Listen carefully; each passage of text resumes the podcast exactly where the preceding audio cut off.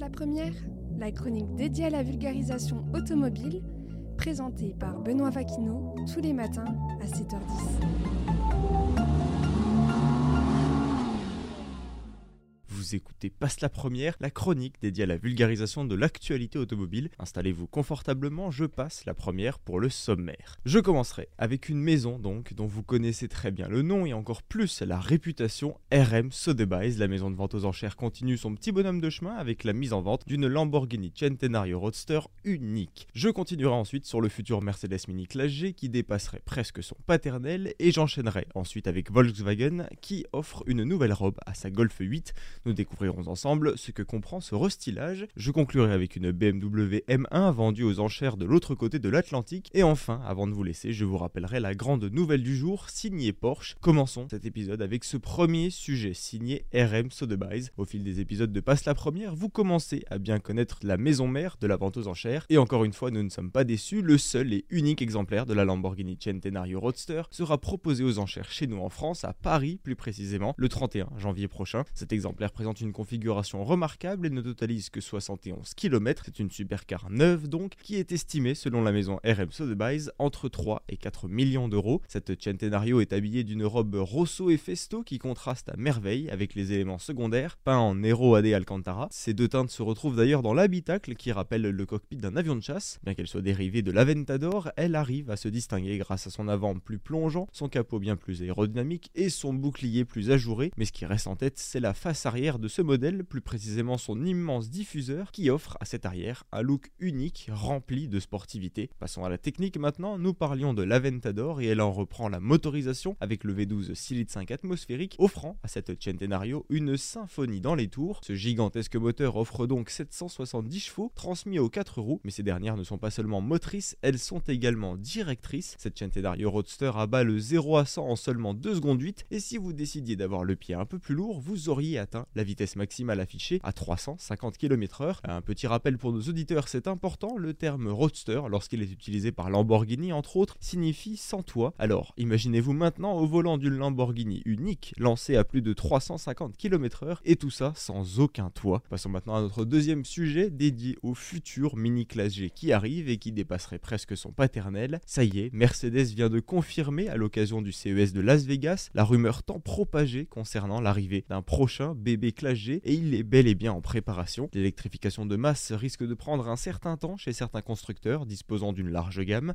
et parmi eux on compte Mercedes-Benz. Entre les berlines, les SUV, les coupés ou les cabriolets, on ne compte pas moins de 40 modèles différents. Le prochain sur la liste est sûrement le Classe G qui devra sûrement échanger son V8 contre un bloc à piles, mais le plus surprenant c'est surtout la prochaine déclinaison dans laquelle il se retrouvera plus petit et ne devrait pas reposer sur la nouvelle plateforme modulaire de la marque comme l'avait laissé entendre Marcus Schaeffer, le chef technique de Mercedes. En revanche, il reprendra bien la partie architecturale des grands modèles à propulsion. Avant de poursuivre sur ce Baby Classe G, laissez-moi vous contextualiser. La marque travaille actuellement sur l'EQG, qui est une variante 100% électrique du Classe G taille réelle. Concernant les informations, il sera équipé de 4 moteurs électriques disposés sur chacune des roues. Mercedes annonce qu'il s'agira du tout-terrain le plus performant de son histoire et il a récemment pu être aperçu à Las Vegas également lors du CES. Le QG devrait être lancé cette année, mais quant à son petit frère, le Baby Classe G, on ne le verra pas sur les avant 2026. Avant de terminer ce sujet, je tiens à rassurer nos amoureux du V8. Le Classe G actuel aura droit à un restylage dans les prochains mois. Malheureusement, il s'agira du dernier qui embarquera un moteur à combustion, de quoi en profiter encore quelques temps avant l'arrivée de son grand remplaçant. Passons à un autre sujet, puisque nous allons passer à Volkswagen, qui offre une nouvelle robe à sa Golf 8. Nous découvrirons ensemble ce que comprend ce restylage. 4 ans. Et oui, cela fait déjà 4 ans que la Golf 8 est affichée sur le catalogue. Lancée en 2019, cette Golf 8 donc reçoit un sacré coup de jeune avec au programme plein de LED, de nouveaux écrans et un plus large choix de motorisation. Commençons par la première nouveauté, visible la nuit particulièrement. L'emblème VW devient maintenant illuminé, annonçant sûrement la transition vers un futur électrique. Et d'ailleurs, parlons-en. Côté motorisation, la nouvelle Golf 8 sera maintenant disponible en version hybride rechargeable, nommée e-hybride, et tout ça pour une puissance de 204 chevaux. Bien évidemment, une version plus sportive, connue sous le nom de GTE, disposera elle d'une puissance de 272 chevaux. Ces dernières premières offres possèdent de nouvelles batteries nous permettant de promettre une autonomie en 100% électrique de 100 km. Après la GTE, passons un petit cran dessus avec la GTI qui atteindra maintenant 265 chevaux. Mais tout comme vous, je me demande où est passée la fameuse Golf R. Volkswagen a annoncé un dévoilement des trois versions les plus extrêmes au second trimestre 2024. Pour rappel, il s'agit de trois modèles différents, la Golf GTI Club Sport, la Golf R ainsi que la Golf SWR. De quoi mettre l'eau à la bouche, mais vous connaissez la suite. Affaire à suivre, mais de loin en attendant. Passons à notre nouveau sujet, celui d'une BMW M1 qui a été vendue aux enchères de l'autre côté de l'Atlantique. Vous avez bien entendu, une BMW M1 de 1980 plus précisément a été mise aux enchères aux États-Unis. Mais avant de parler de la vente en elle-même, laissez-moi contextualiser l'histoire de ce modèle.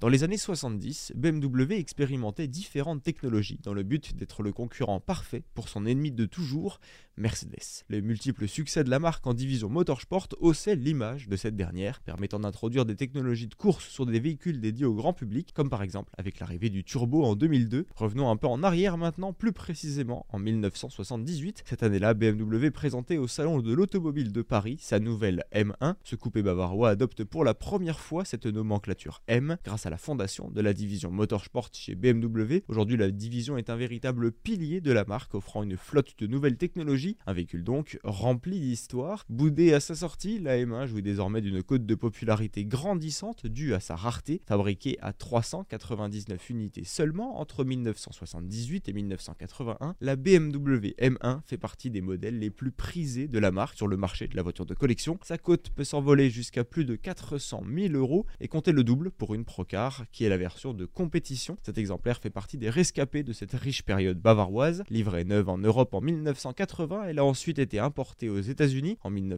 1987 et achetée par son propriétaire actuel. En 2016, une restauration complète a été réalisée dans le but de la présenter au concours d'élégance de Hillsborough en Californie en 2017. La carrosserie est repeinte en blanc avec des bandes tricolores BMW Motorsport. Le bouclier avant reprend le design de la M1 Procar et une signature peinte à la main est présente sous le feu arrière droit. Qui est son artiste? Eh bien, il s'agit de Walter Maurer. Il s'agit d'un artiste et ancien coureur automobile qui a joué un rôle majeur dans la création des BMW Art Cars dans les années 70, 80 et 90. Les persiennes à l'arrière cachent un bijou mécanique, le M88, un moteur emprunté à la M635 CSI, placé en position centrale arrière, le 6 cylindres en ligne de 3,5 litres développe 286 chevaux et il est associé à une boîte manuelle 5 rapports, de quoi atteindre 262 km/h en vitesse de pointe dans une sonorité complètement envoûtante. Pour BMW, la M1 représente le coupé GT ultime dans les années 80. Tous les possesseurs en prennent grand soin à l'image celui-ci qui ne totalise que 20 000 km au compteur. Le propriétaire actuel n'a effectué que 100 km à son volant. Ce modèle a finalement trouvé preneur aux États-Unis contre un chèque conséquent de 552 000 dollars, ce qui représente 507 000 euros au taux de change actuel. Alors, est-ce que le prix en vaut l'histoire? Eh bien, à vous d'en juger. Je vous propose de terminer maintenant cet épisode en vous rappelant qu'aujourd'hui, 25 janvier 2024, Porsche annonce officiellement la sortie de son nouveau Macan 100% électrique que nous avions détaillé lors de l'épisode 3 de Passe la Première. Une